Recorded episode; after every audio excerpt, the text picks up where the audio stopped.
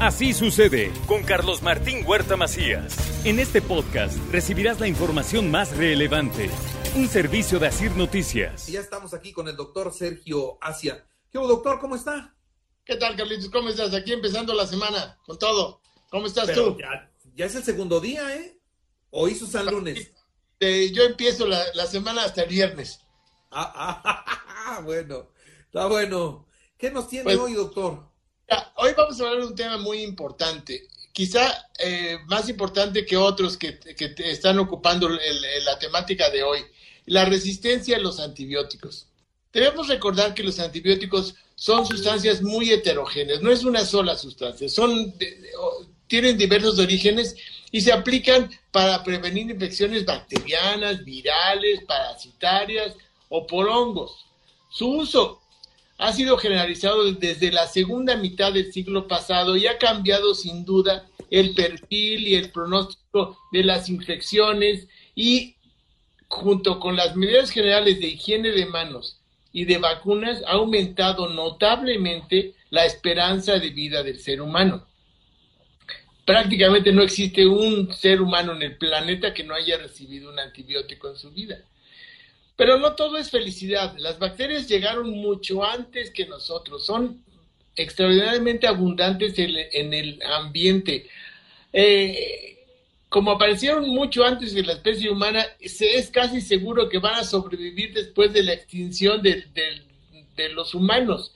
Se adaptan a las condiciones más extremas y por supuesto se van a adaptar a sobrevivir a los antibióticos. No se van a acabar las bacterias. La resistencia a los antibióticos aparece cuando un organismo cambia lo suficiente para dejar de responder a un medicamento al cual era sensible, lo cual hace cada vez más difícil controlar las infecciones graves, aumentando la mortalidad de enfermedades que antes eran curables. Se considera que la resistencia antimicrobiana es responsable de aproximadamente 27 mil millones de infecciones al año. Y lo que ha, aumentado el costo y las complicaciones de las infecciones. Se considera que de, seguir el ritmo actual, en 2050 morirán más de 10 millones de personas al año por resistencia a los antibióticos, posicionándose, posicionándose como el riesgo sanitario más costoso en dinero y vidas, superando al cáncer y a la diabetes.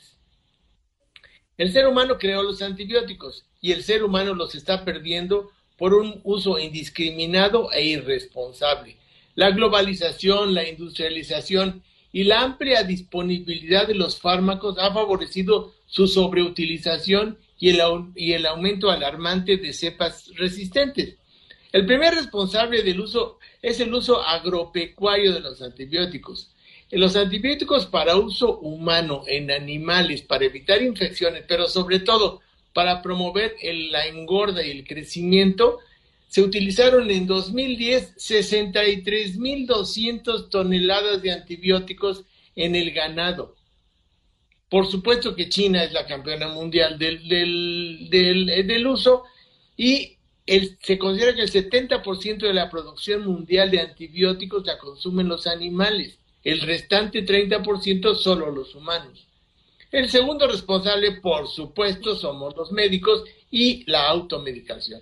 Es muy importante el sobreuso de antibióticos para infecciones que no responden a ellos. Comúnmente las, gripas, las infecciones respiratorias, las infecciones digestivas son enfermedades de origen viral que se limitan solas, que no requieren antibiótico y muchos médicos, muchas farmacias ante cualquier malestar gripal los indican a dosis y por tiempos inadecuados.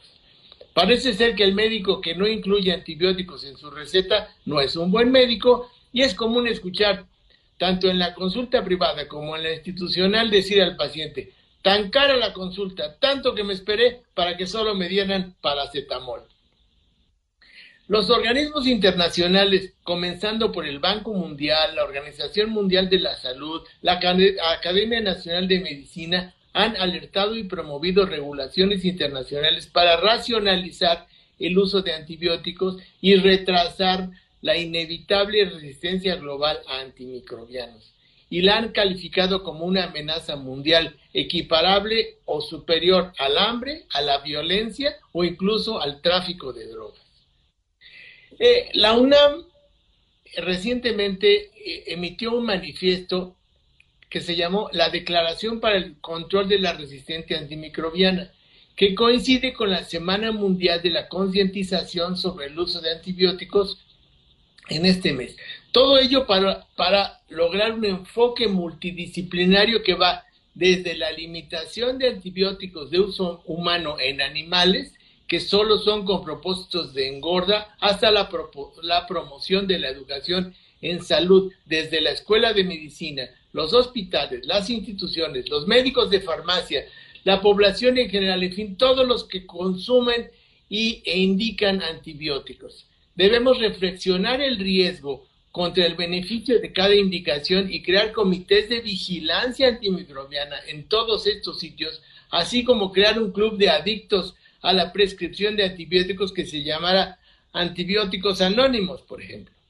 Así, antes de prescribir o consumir un antibiótico, piénselo dos veces. Lo más probable es que no lo necesita y solo esté gastando de más y exponiéndose a los riesgos de la medicina sin obtener mayores beneficios. Cuídense, cuiden a su familia y a su entorno. Y pues, ¿qué opinas?